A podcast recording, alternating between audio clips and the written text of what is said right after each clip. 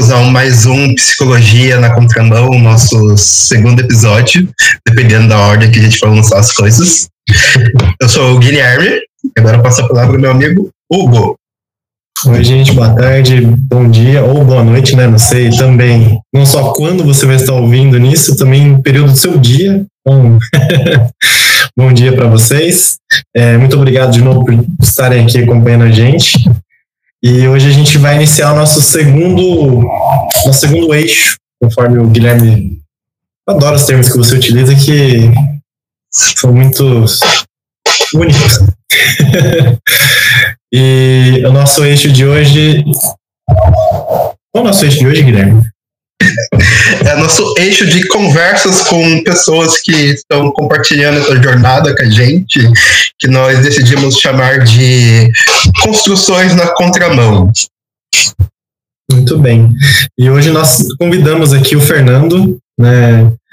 Fernando, depois eu gostaria muito que você pudesse apresentar com todos os seus títulos possíveis, porque nós gostamos muito disso e nós gostamos também que as pessoas que estão ouvindo a gente também possam saber que, que a nossa contramão, apesar de tudo, também vem carregada com muita informação. Informação de, de, de assim, que vem nessa contramão que a gente escuta aí fora de, de pessoas que querem dizer verdades achando que são donas da verdade, mas que por trás disso tudo também tem muito estudo, tem muita bagagem, tem muita coisa que, que é muito relevante para construir coisas novas. Né? Então, muito obrigado aqui por aceitar o convite do nosso amigo, amigo Guilherme. E, por favor, passa a bola aí a você. Olá, pessoal, tudo bem? Eu sou Fernando de Almeida Silveira. Atualmente sou professor de Psicologia Humanista da Universidade Federal de São Paulo, campus Baixada Santista. Sou formado em Direito pela USP, sou formado em Psicologia pela USP, mestrado e doutorado sobre temática é, sobre a arqueogenealogia de Foucault e também sobre a fenomenologia do Merleau-Ponty, estudando corpo, alma e psicologia nesses autores, né? Com doutorado na, na psicologia da USP de Ribeirão Preto, faz doutorado em filosofia na Universidade Federal de São Carlos, sobre psicologia e Merleau-Ponty, né?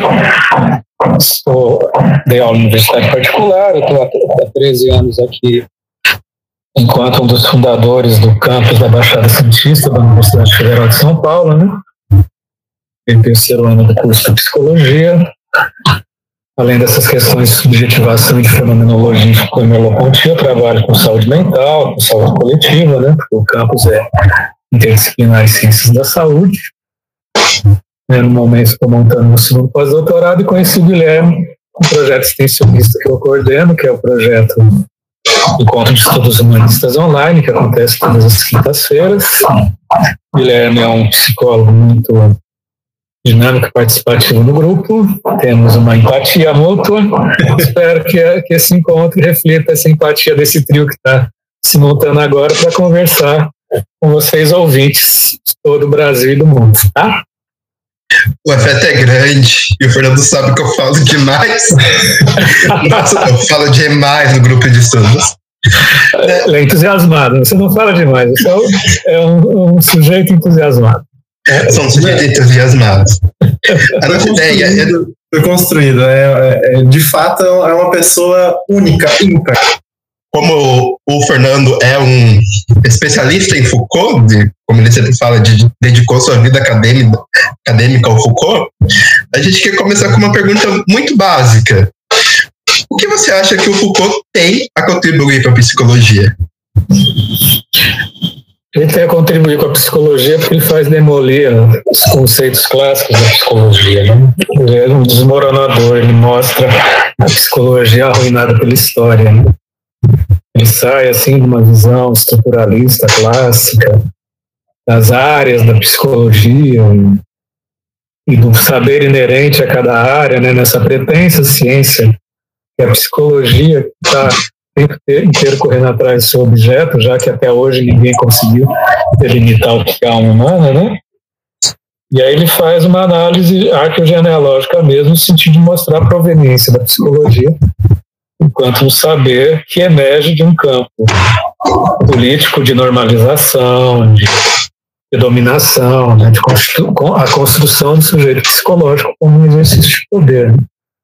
Então, com isso ele dá, ao mesmo tempo que ele mostra essa experiência quase trágica da psicologia na sua raiz, na sua origem e na sua contemporaneidade, né?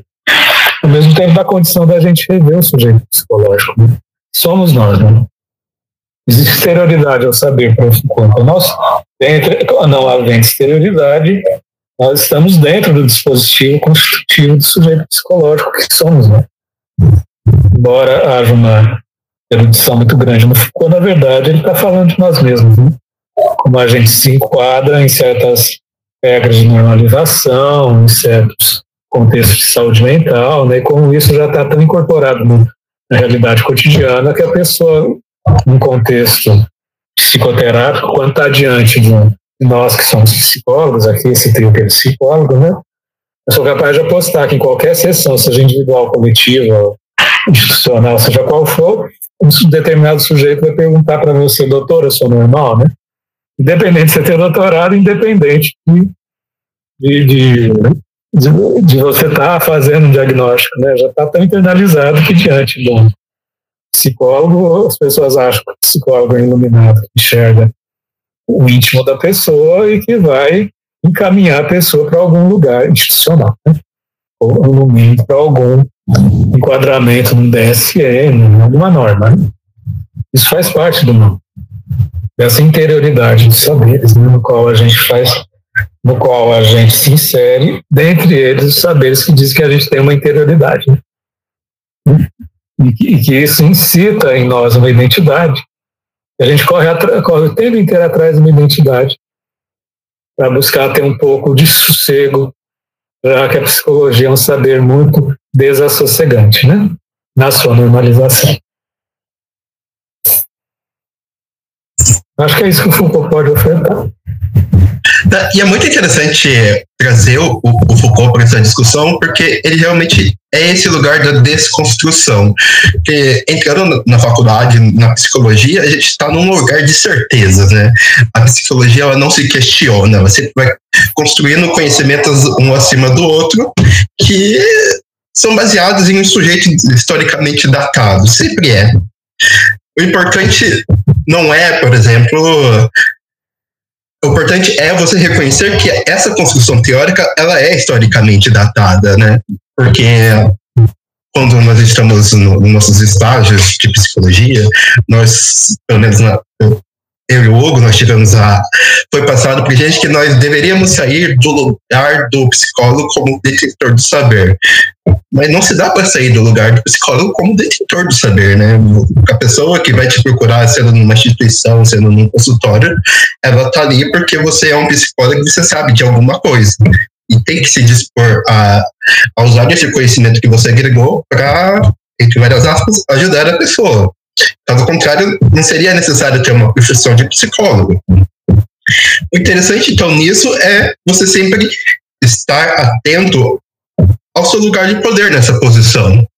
Porque esse poder não, não, não se dissipa né, só por você estar é, atento desse lugar, mas você tem que saber o que você está fazendo. Pois é, Guilherme, acho que existem duas incitações aí. Uma incitação em nos identificarmos enquanto psicólogos, né? Isso é uma incitação, e a outra incitação enquanto psicologizados. Né?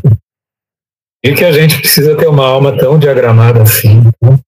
tão mais ou menos neurótica, psicótica, né? esquizofrênica, porque que sentido tem isso? Né? Tem sentido enquanto um dispositivo de poder, mas do ponto de vista do sujeito, né? será que a gente não viveria se a gente não tivesse essa diagramação? Inclusive, dentre elas, a de ser psicólogo, né? é uma outra incitação.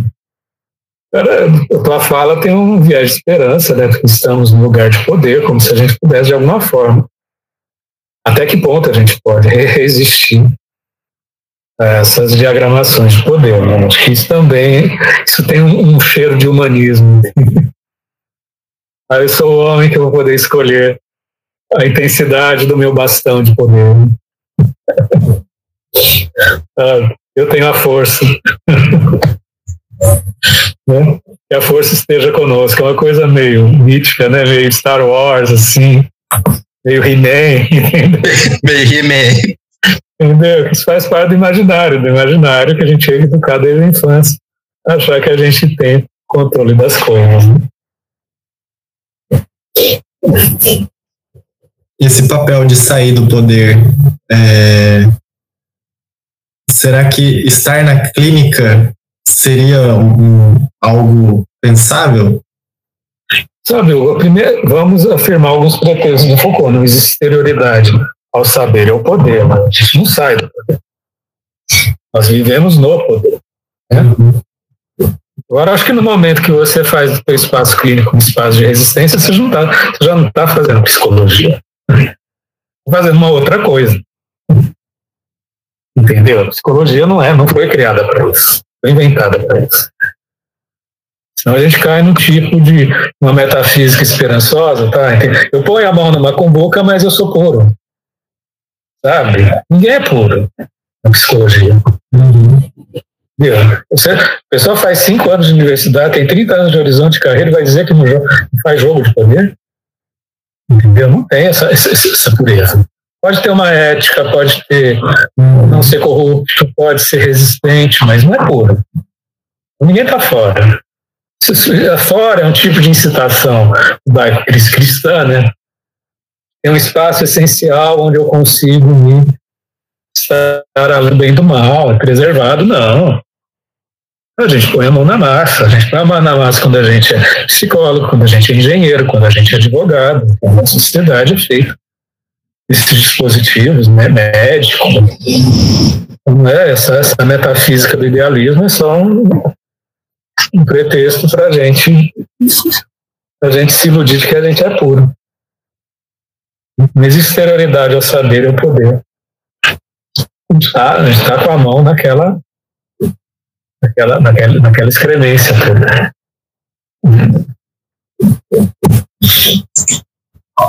É, e talvez essa seja a, a grande contribuição de Foucault, de fato, implicar a pessoa que está ali é, como psicólogo, como paciente, como a instituição, de fato que ela está fazendo algo dentro de uma relação de poder, que não há como ela fugir disso. Eu acho que talvez o, o mínimo que nós deveríamos fazer dentro dessa posição é explicitar a relação de poder, né? É, obviamente, a gente vê embates até no conceito de psicologia entre alas mais democráticas e plurais, né, e alas mais conservador. Não gosto muito da palavra conservador, gente. Se a gente pensar etimologicamente, se você é conservador, você conserva as pluralidades. Né? Eu acho que tem, pessoas, tem alas mais fundamentalistas na psicologia, né? sentido quase religioso, né? Porque também se segue fundamento, né? Eu acho que tem, um, tem algum princípio, né? É difícil esse jogo de palavra, né? Para a gente definir os discursos de direito é muito difícil, né? Porque eles partem do lugar onde, onde às vezes tem, tem certos valores metafísicos platônicos que são, que são valiosos para muita gente, né? né? Mas, é, havendo linhas mais democráticas na psicologia, ela só funciona na medida em que a pessoa faz uma certa dobra. Né? Assim, eu reconheço que a psicologia é normalizadora, ela é enquadradora, ela rotula o sujeito para o resto da vida dele. É muito difícil mudar rótulo. Entendeu? Uma pessoa, o dia que a pessoa põe o pé no CAPES e faz um prontuário lá, ele vai ser, ele vai ser capicioso pro resto da vida. Muito bom. Entendeu? Ele vai ser capcioso pro resto da vida. Nossa, capcioso é muito bom. Entendeu? Ele vai ser capcioso pro resto da vida. Entendeu? A pessoa que viu ele entrar na porta, ele está lá naquele lugar onde ficam os loucos. Ele vai buscar. Ele, existe um dispositivo discursivo e prático ali que é assim. No momento que ele fez um diagnóstico, ele transferiu a, o fenômeno dele, da sensibilidade, da angústia dele, para um laudo, um processo de, de qualificação, de classificação. E aí, aí, aí, aí, aí explodiu. Eu queria falar uma outra palavra. Né? Ela explodiu. explodiu porque vai a, a, o tesouro existencial dele, com todas as travessias que tem da existência dele, vai estar tá, é, formatado num roteiro alienígena para sujeito. O problema é isso. Uma dimensão de cuidado que não corresponde à dimensão do ser dele.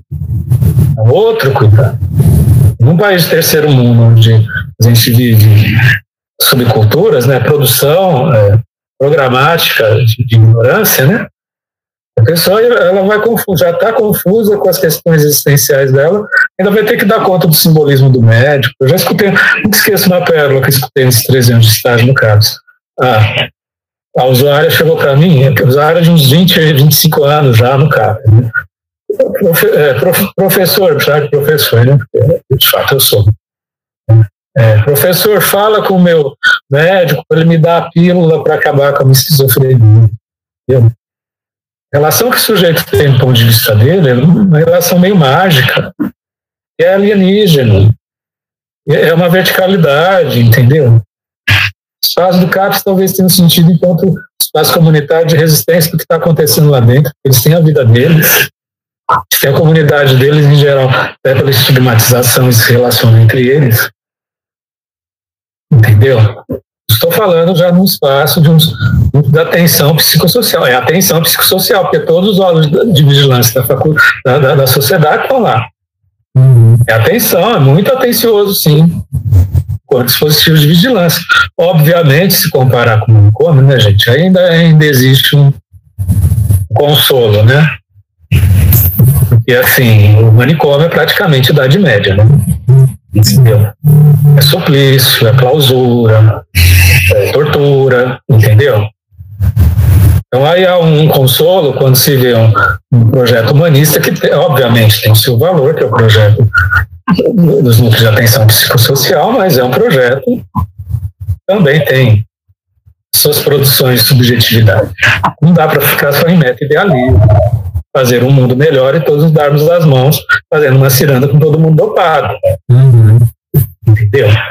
E, essa aí que entra também, não é nem Foucault, né? Foucault morreu, né? É como a gente se apropria disso no, no século XXI, em 2020, né? enquanto processo de subjetivação. Pergunta que sujeito é esse? Pergunta é simples, que sujeito que é esse? Um CAPES, um, recursos humanos, numa saúde do trabalhador, numa clínica, num, num projeto social, que sujeito que nós estamos inventando. Uhum. Isso não é psicologia, gente. Entendeu? É que eu retomo a questão de uma dobra. Se existem psicólogos, entre aspas, mais democráticos, mais resistentes, é só fazendo uma dobra, dizendo, fazendo reconhecimento de que a psicologia é uma, três pontinhos, e que aí a gente precisa reinventar uma outra coisa. Uhum. Se existem espaços de direitos humanos, de escuta, acolhimento de pluralidade, é uma reinvenção. É uma outra coisa, gente. Não me fala que isso é psicologia. É isso que eu ia perguntar, da, dessa verticalidade que você chamou a atenção, do quanto que a gente olha para Foucault e traz para esse olhar da, da clínica e, e, que na verdade esse objeto, né, esse ser humano que a gente está olhando, ele na verdade é, é ele é permeado né, por, por N condições e, que, e por vezes é só é a condição humana, né, social, né? Sim. O que a gente traz esse olhar é, para a psicologia, de forma que, igual você falou, né, que a gente consiga mutar isso de uma forma, é, transformar isso para esse novo. Que, que Sim, é um novo. Para esse novo olhar. Então, um novo, mas a verdade que o Foucault fez foi desmoronar o sujeito moderno. Uhum. Não sobra nada. Sobra da biologia, não sobra do, da nutrição, não sobra o que é das artes plásticas, não sobra nada. Entendeu? E mostra como, como se construiu esse sujeito, o homem, então, o sujeito da modernidade. De repente podem estar surgindo outras formas de subjetividade no aqui agora. Esse aqui agora pode demorar mil anos, mas é um aqui agora. Uhum. É que a gente, nós somos capturados na nossa urgência existencial, a gente vai viver uma temporalidade, a gente acha que a gente vai dar conta de todas as percepções ou de todos os julgamentos. Não dá. Está acontecendo algum outro sujeito que está surgindo agora. Eu não sei onde seria esse sujeito. Pode ser que não esteja surgindo também. Entendeu? Mas existem outras formas, outras apropriações contemporâneas, como sujeito genético, gente. Imagina, imaginou, daqui a pouco a gente vai, daqui a pouco, oficialmente, a gente vai estar fazendo aquilo que na clandestinidade já se faz, que as pessoas injetando genes. Sim. Já, já é feito na clandestinidade. Sim. Não é só no é feito no laboratório, mas tem muitos procura na, na Deep Web, tem um mundo de galera que está se injetando gene. Deu. A questão da cibernética, a questão da, da, do sujeito de informática, né, das, dessas redes sociais, né, a gente está vendo explosões de subjetividade. Acho que daqui a um pouco, acho que eu ainda vou viver o momento que eu vou pôr umas luvas, vamos sentar. Pessoal, vamos nos encontrar em Paris, no Colégio de France, entendeu? É, encontrar com Foucault em Paris, porque já vai ter o avatar do Foucault, entendeu? entendeu? Entendeu? A gente vai fazer uma reunião no Colégio de France, no auditório, com o Foucault lá, o avatar dele, entendeu? É. Entendeu? Eu ainda acho que a gente vai viver essas coisas. Isso é outra subjetividade. É isso que a gente está vivendo aqui. Se fosse no século XII, era magia, né? É. Era bruxo. O Heidegger ia ter outro susto. Eu já estava surpreso com o estamos nesse momento fazendo bruxaria né? Porque eu estou numa tela de vidro na minha frente que eu estou conversando com duas pessoas, né? A minha voz vai ser capturada, o espírito vai ser capturado e vai ficar sob a forma de podcast, gente. Isso é, isso é, isso é, isso é bruxo. Né? Como diz aquele velho ditado que anda na internet, é, mulheres fazendo magia são bruxas. E se fosse o homem, seria Jesus. né? Falando, trazendo um pouco então essa questão do, do transhumanismo, né? Que é essa injeção de, de genes, de, de cibernética, me faz muito lembrar aquele filme, eu não sei se você já assistiu, Fernando, o Gataca. Eu acho que eu já comentei ah, uma vez. Acho que assisti. As pessoas já são programadas geneticamente, não é uma coisa? Sim, Sim. Aí o cara a... sai da desprogramação, né? da programação, né? Coisa. Não, ele que ele, ele nasce de uma maneira normal e ele não tem os seus genes editados, por isso ele passa por uma série de, de, de preconceitos, ele não consegue arranjar emprego, essas coisas, e daí chega um certo ponto que ele finge que é outra pessoa, para poder trabalhar. Todo o sistema da sociedade já é inserido dentro essa questão dos genes, eles são avaliados a todos os momentos. Isso eu ia falar que seria uma, uma retomada de um higienismo. Mas se a gente parar de pensar, o higienismo ele nunca parou, né? Ele, ele adotou outros nomes, como você disse, nutrição, psicologia, economia, sanitarismo, demografia, e por aí vai. É, todas essa, essas técnicas que servem para domesticar as pessoas, né? Estamos criando, aproveitando que vai ser esse é o capítulo dessa semana, eu acabei de terminar de ler, criando corpos dóceis, né? Que são utilitários. Agora, assim, pegando uma, uma apropriação da ciência higienista, diagramadora, na questão da hormonização, né, gente? É um, é um dispositivo que tem, talvez, dependendo do referencial, menos de 100 séculos. 100 séculos é bom, menos de um século, dependendo do referencial. Né? Hoje em dia tem várias frentes, as pessoas estão construindo corpos, né? Já que havia uma, é, um hormônio que era usado na, na, na guerra, pelos alemães na guerra para deixar os soldados mais fortes, fazer super-homens, né? Hoje é usado, já é usado, é usado em várias frentes, né? Desde o, o, o maromba, é usado pela mulher no anticoncepcional, acho que a questão mercantilista do anticoncepcional e da liberação não sei se as mulheres se dão conta, né? Porque, né? Hormônio que no mesmo tempo que liberta, diminui libido. Por isso que depois chega numa certa idade, a mulher tem que fazer reposição hormonal para ficar mais bonita. Não, porque tomou hormônio a vida inteira.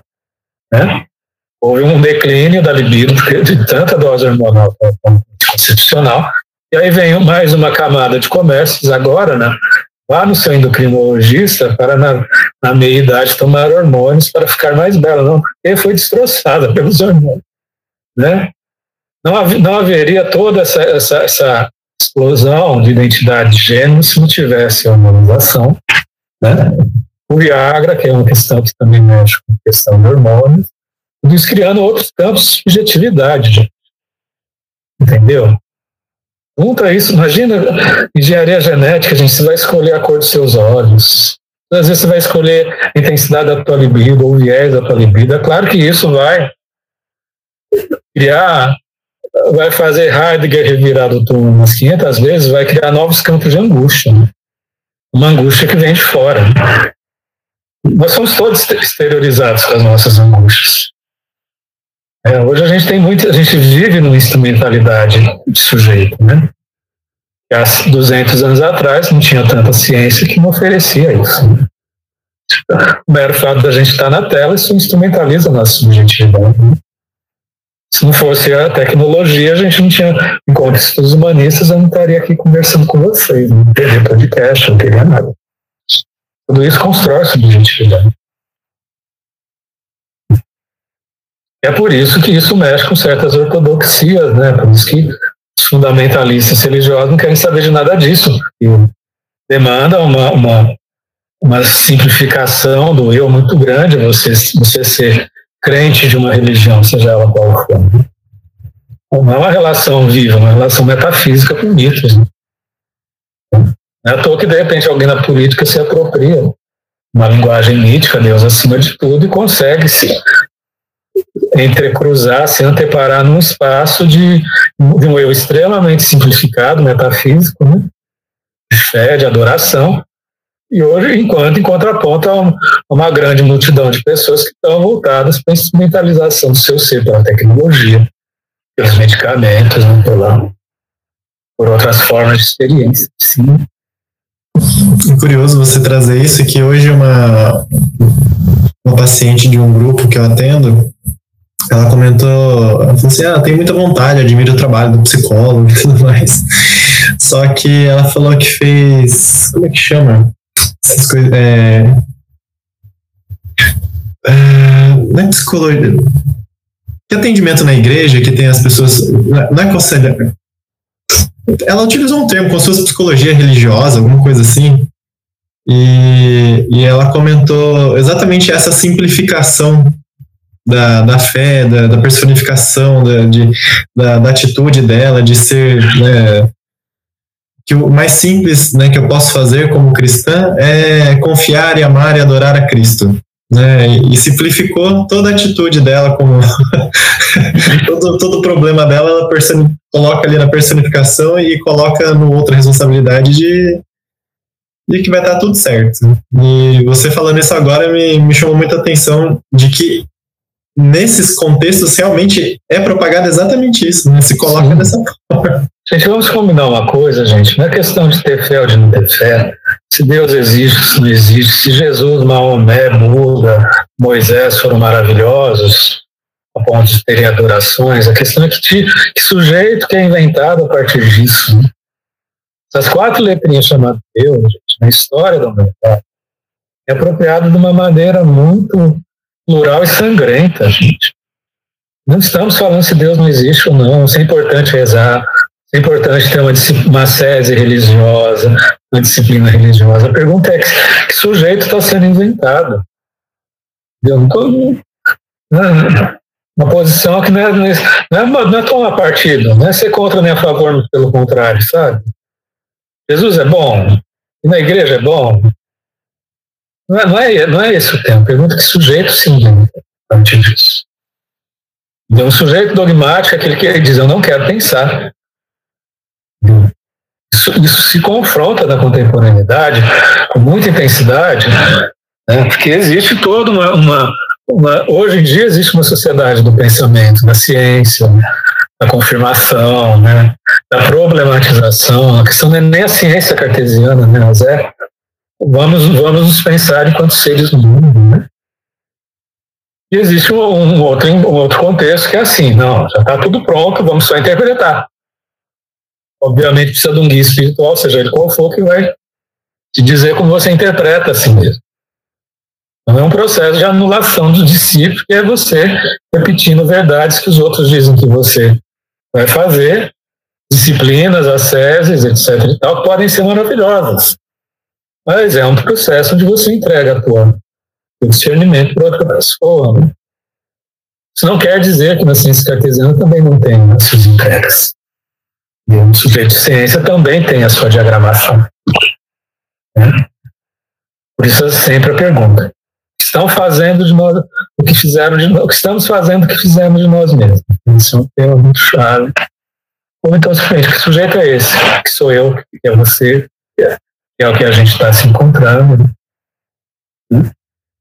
Agora, como a gente está vendo nesse momento no Afeganistão, que é uma, a forma mais, como eu sei, mais sublimada, porque espiritualista, e mais concreta ao mesmo tempo, porque é na carne. E uma teologia, né? Como a crença num certo Deus. Parece distante, mas não é, mas é o mesmo dispositivo de qualquer religião. Né? Um certo Deus produz uma relação de poder. Não estou emitindo nem valor, gente, quero deixar bem, bem claro. Entendeu? Não é, não é se é Flamengo, Palmeiras ou São Paulo. Não é qual time que é melhor. Pergunta que se, o que se produz. Né? Esse produto somos nós. Né? Eu sou capaz de dizer o quanto o sujeito religioso foi importante para a existência do processo civilizatório. Sou capaz de dizer o quanto, como também sou capaz de dizer o quanto o sujeito científico é importante para o processo civilizatório mas em todos esses e outros sujeitos. mas todo, sujo, todo processo de legitimação é uma história de sangue. Né? Tem gente que finge, ah, não estou sangrando, não estou desmoronando. Nesse sentido, estudar os processos de subjetivação é ver o desmoronamento como produção, produção de si mesmo, né? de si mesmo dos outros e de um certo mundo. É, pode não estar sangrando, mas com certeza está suando e chorando. Uma analogia aquela famosa frase da que toda revolução é, é feita em suor, sangue e lágrimas, né? Sim. E é muito, é muito interessante a gente pensar que é, de certa maneira, né, nós colocamos deuses em tudo, né? Porque da mesma, do mesmo jeito que encontramos deuses na, nas religiões, nós também encontramos deuses na ciência, né? Sim. Descartes, que eu fala, Heidegger que eu fala, eu mesmo Foucault que eu fale, né? É, se a própria desconstrução é o que é proposto por, por Foucault, então se desconstrói tudo. Né? Até mesmo o próprio até mesmo não, principalmente o próprio saber. É, tudo isso nessa, talvez, né, nessa busca de quem é o sujeito, que talvez seja uma resposta que, resposta não, uma pergunta de vida, né. Que, Pois é, né, Guilherme? Mas eu acho assim, quando você, eu acho que a tua vocação foi muito sábia, né? da mesma forma, a gente sabe muito bem que estudar um filósofo demanda um movimento de vida, né? O problema é a gente acreditar nisso. Eu também viro igreja. Tem, tem os Foucaultianos, tem os Freudianos, tem os marxistas, tem os deleuzianos, né? Se isso não for, se isso não for uma caixa de ferramentas para cada um se elaboramento por conta, vira, vira, vira um clube, uma igreja, vira um, alguma coisa muito horrenda. Uma doutrina mesmo. Oi? Uma doutrina, doutrina mesmo. Isso me perguntado. Isso que assim, eu tive um cuidado nessa nossa conversa acolhedora, dizer, o Foucault morreu. É segundo, não tem segundo Foucault. Foi claro, tem, tem segundo Foucault quando você faz uma citação, né? Faz uma citação acadêmica. Foucault falou na história da loucura aquilo na, na página tal. Tá? Como a gente atualiza essa, como a gente se apropria, né? É, é outra história. É outra história. Senão a gente cai numa certa tendência categorial, inclusive em termos de psicologia. Mas tem a categoria psicólogo, categoria a categoria Foucault, a categoria Freud, né?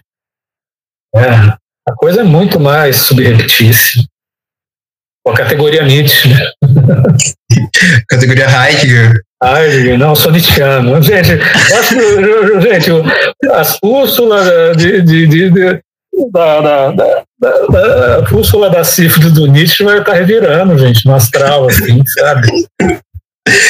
Tá morrendo de novo.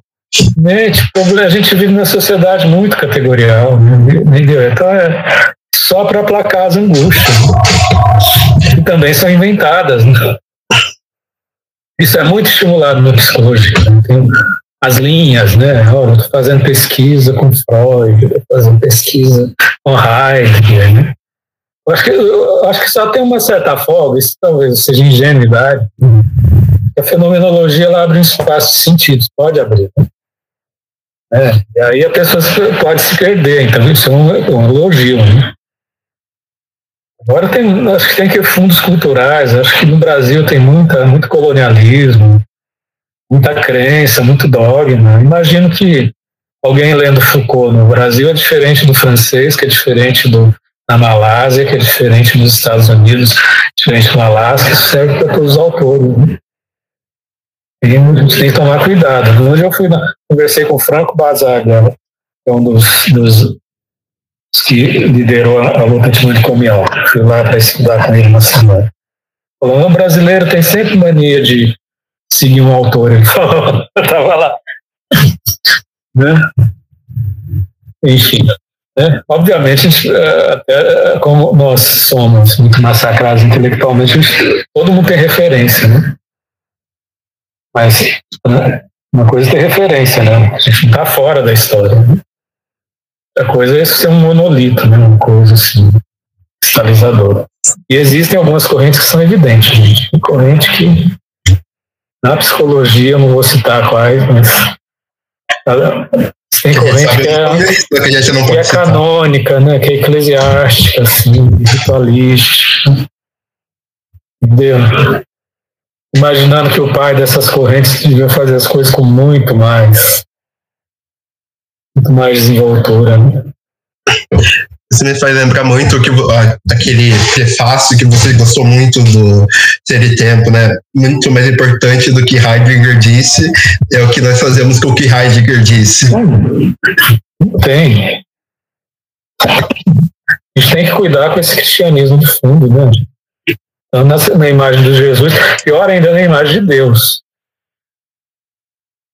Né? Muita gente foi morta em nome de Deus porque alguém assassinou em nome de Deus. É, é, essa invisibilidade dessas quatro letrinhas é a mais tétrica, pode ser a mais tétrica possível, não pode ser a mais inspiradora possível. Eu não sou categórico, gente. Entendeu? Dizer, ah, não. não. Vamos ser ateus, não é isso.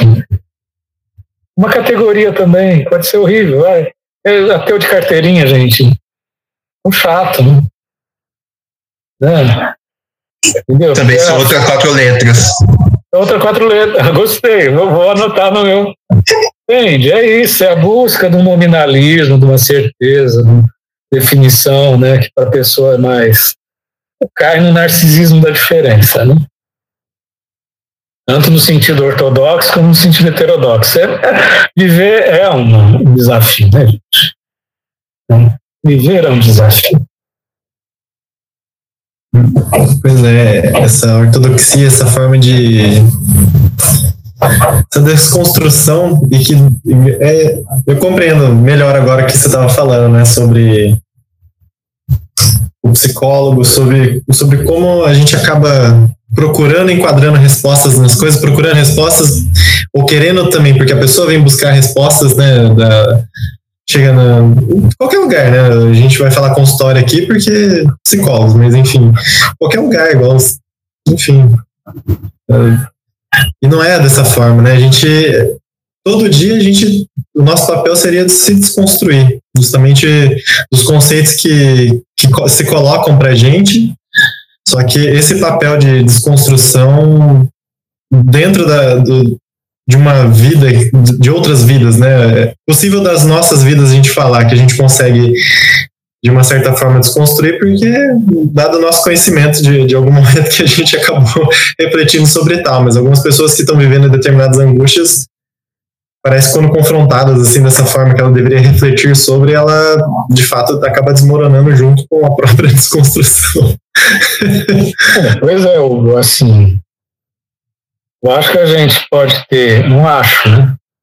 Um certo espaço de de cura, né?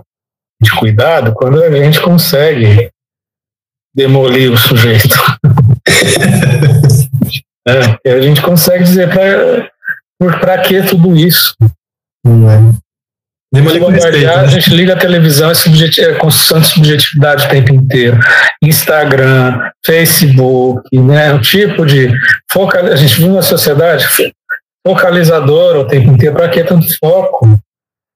Não tem como não ficar maníaco, em pânico, deprimido. Entendeu?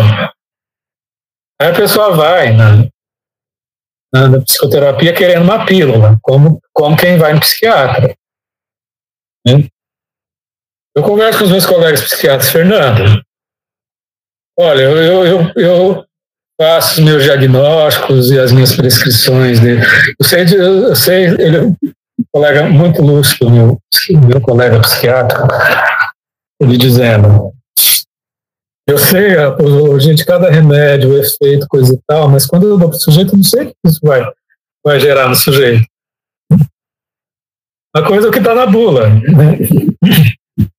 Eu que me orienta para prescrever. Agora que isso vai, como o sujeito está sentindo isso, eu não vou saber como é que ele está sentindo.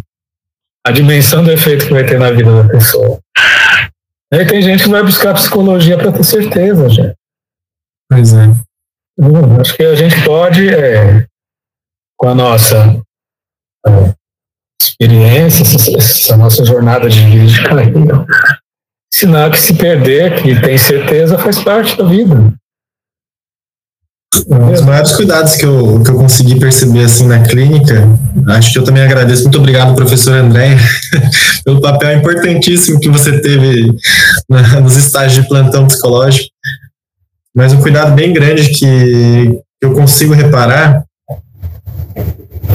De lógico, não, nosso papel não é, não é responder, e apesar de que, igual você falou aí no começo, né, de que a gente começou toda essa conversa, de que a gente está no, no lugar de poder, né, apesar de tudo, mas eu, eu digo por mim, uma coisa que é uma briga interna minha de, de justamente sair desse poder. Eu sei que parece até o tópico contraditório demais, é, porque eu, eu respondo exatamente isso para o paciente também. Eu falo, olha, é, eu te conheço, no máximo, principalmente nas primeiras consultas, há 20 minutos, como que eu consigo dizer a você o que, que você devia fazer com a sua vida? É um cuidado, e eu digo a ele também, isso é um cuidado que eu preciso ter com você também, para que você não acredite que eu vou te entregar isso. Né? Sentir faz parte. né? Sua vida, inevitavelmente, variavelmente, você vai estar sentindo. É um certo infantilismo mágico, né? Pois é. A gente acostumou a confessar na religião, achar que a oração liberta, e aí acha que o setting psicoterapêutico é uma forma de relação confessional de relação mágica. né? É. É, E, e, infelizmente, só um detalhe, infelizmente, de convir tem muitos colegas que gostam de alimentar esse tipo de ilusão, né? Sim, a, famosa cura pela fala, né? Como se Ah. expor o seu, o seu íntimo fosse te curar de alguma coisa. E, e- esse ponto é, é até interessante de pensar, porque é, pensando na nossa lógica biomédica, né? Você procura um psiquiatra e um psicoterapeuta, um psicoterapeuta porque sim, há algo de, de errado com você, você quer voltar ao normal, né? Nós não pensamos é, esse contraponto, né? Porque se há um diagnóstico da doença, se há um diagnóstico da doença, nós estamos pressupondo que há um diagnóstico do normal, né? Porque há algo a se retornar. E, e- e é tão interessante que não se vende a, a ideia de diagnóstico do normal, né? Se vendesse essa ideia, ninguém encaixaria na regra, né? Porque a normalidade é um valor abstrato, né? Uma medida matemática. Só que no senso comum tem gente que vai passar a vida inteira correndo atrás de uma, de uma medida que não existe. Nós temos o privilégio de passar a vida inteira trabalhando com essas filigranas, né? Agora a pessoa no senso comum, gente, está sujeita a muitas barbaridades. Psicologia pode ter um efeito bárbaro, no mau sentido. né? Um efe- pode instaurar um caos pro resto da vida. Quem nunca teve um psicólogo normalizador, um psicólogo preconceituoso na sua frente, eu já tive. Entendeu? Tive psicólogos que são estimulam o pensamento. Tem psicólogo que, né, que acha que, que, pensar, que pensar incomoda. Né? Psicólogo técnico, profissão, não, não sei. É muito, a nossa profissão tem gente que eu acho que devia ter feito, com todo respeito ao que eu vou dizer, porque eu vou falar de uma área que eu desconheço, né? Estatística, entendeu? É ter feito estatística, contabilidade. Eu sou capaz de imaginar que o contabilista faz um quadro contábil, é capaz de pôr muito mais sentimento e amor. Esse quadro contábil tem a ver com a vida das pessoas, do que muito psicólogo. Muito psicólogo. Entendeu? E tem uma outra profissão muito boa para muito psicólogo, organizador de armário, entendeu? Organizar armário e ficar dentro. Entendeu? E tem muito psicólogo que está em profissão errada, tinha que organizar. É a profissão bonita, você sabe, você contrata a pessoa para organizar gaveta, armário, dar uma ordem na caixa. Tem gente que devia fazer organizar o armário e ficar dentro. Entendeu? Uhum. Está em profissão errada. Bem, bem maricondo, né? Isso me traz felicidade, então eu guardo. Isso não me traz felicidade, então jogo fora. Não, né? e os acolhimentos. E, e... Perdão, te cortei. É, não, essa, essa sua fala me lembrou muito uma vez que eu estava no estágio de psicologia clínica. E eu, eu estava na, na, clínica no, no, no, intervalo e chegou uma outra colega minha que chegou falando: Hoje eu apliquei várias técnicas. Só virei para ela: Você é técnica ou você está estudando para ser psicóloga? Que não parece algo de ser orgulhoso, né? Porque na, na fala eu já percebi: Você aplicou para aplicar? para ter um complemento que você usou, tal, tal técnica, porque aplicador de técnica você não precisa ter diploma de, de bacharelado. Né? Me parece que então a gente você entrou aqui dentro para não refletir sobre o que você está fazendo. É, no coração, mas a gente seguir uma vida. É, obviamente ninguém tem a medida ideológica de ninguém, nem de nada, né? Mas a gente vê nitidamente que tem pessoas que são técnicas em psicologia. Principalmente no contexto humanista, tá? Tem muito acolhimentismo, empatismo, sabe? Vou me colocar no lugar do outro, aquele sorriso amarelo, né? A pessoa se ardendo de preconceito por dentro diante da verdade que o outro traz. Até no, na área humanista, que é uma mais leve, eu acho mais leve, aparentemente mais leve e flexível, aparentemente, porque depende muito do, do, da, da, da, do senso ético da pessoa. Mas tem muito empatismo, né? acolhimentismo. Gente que acha que acolhimento é ter uma sala de acolhimento no CAPES, no OBS, né? unidade de família, né? tem uma sala de acolhimento. a barbárie também é humana. entendeu? Né? A barbárie também é humana, então humanismo por si mesmo não quer dizer muita coisa. Agora, né? Agora, se a psicologia, se a pessoa não se perder das suas referências, vai quer fazer psicologia? Né? Vai trabalhar com, com algo concreto, né? Vai, vai plantar a árvore que você vê a árvore crescendo. E olha que a árvore é a vida, né? Está sujeita a, tempestades secas, mas é concreto, né? Porque está trabalhando com, com, com, com, lado mais abstrato do ser. A gente nem sabe se esse lado existe, porque é uma invenção histórica. Isso demanda um aprimoramento ético, demanda leitura de filosofia. Né? Psicólogo que só lê corrente de psicologia, gente, é, um, é uma miséria, né? Vamos combinar, né? Você ser especialista, qualquer um, qualquer um dos ícones da, da psicologia. E não conseguir ler, algum, se abrir para uma formação filosófica, né? uma pobreza humana total. Um convite para a frustração no adoecimento. Né? Nossa profissão tem a sua insalubridade, que é o dogmatismo. Camuflado, diga-se Certo, pessoal?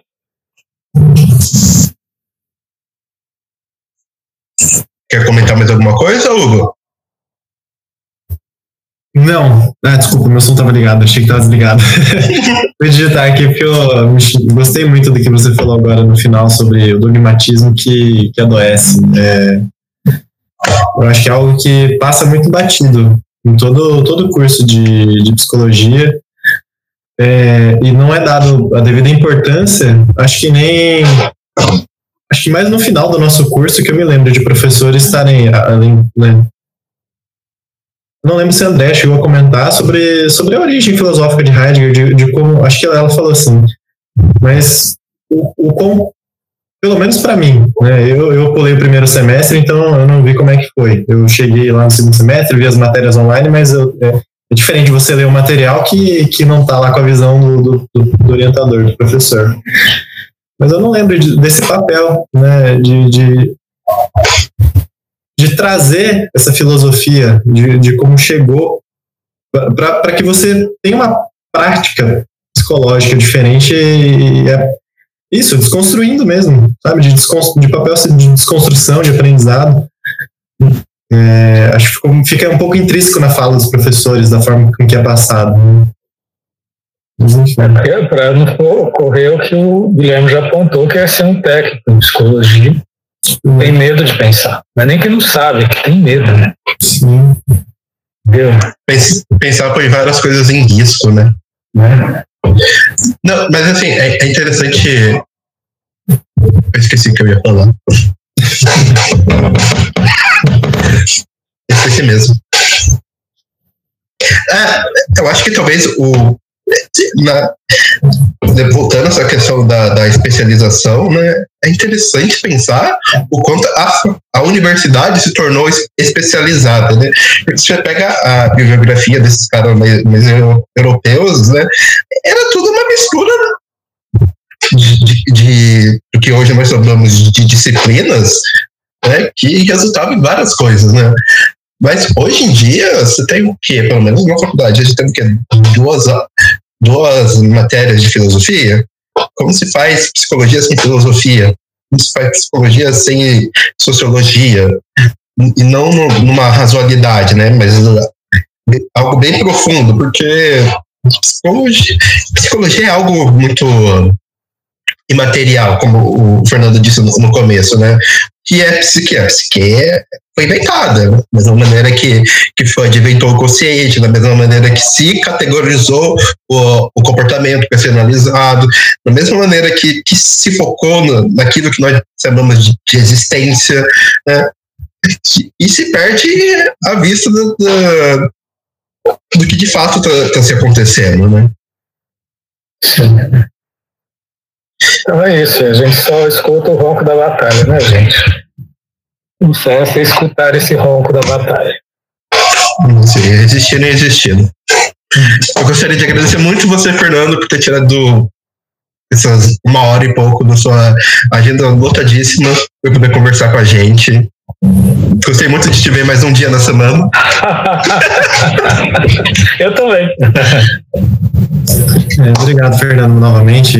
É, é um prazer imenso estar aprendendo de novo e aprendendo cada vez mais. É, é uma das coisas que já me perguntaram e eu acho que aprender é uma coisa que, pelo menos, nunca é demais. E, e já se mostram os motivos porque Caramba, a gente não é nada. a gente é tudo. Assim. Hugo, a gente aprende no encontro, né? Eu acho que eu vou inventar uma profissão que chama encontreiro. Encontrólogo. encontrólogo. Olha, encontrólogo é melhor que psicólogo. Nossa, acho que é muito. Eu acho que estou descobrindo aqui nesse encontro minha, minha profissão de fato de vida. Eu sou um encontrólogo. Se vocês precisarem de um encontrólogo, vocês me convidem. É, encontrólogo de afeto, né? Porque todo de afeto, de afetólogo.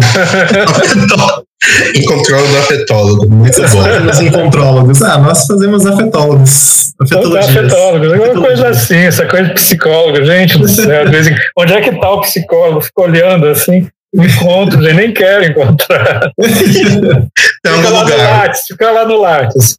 Fica no Lattes. Ainda, ainda, gente, a gente teve a oportunidade, o Lattes tinha estourado, gente. Ninguém viu isso como possibilidade, gente. Era uma, era uma grande liberação, entendeu? Não, o pessoal precisa de categoria.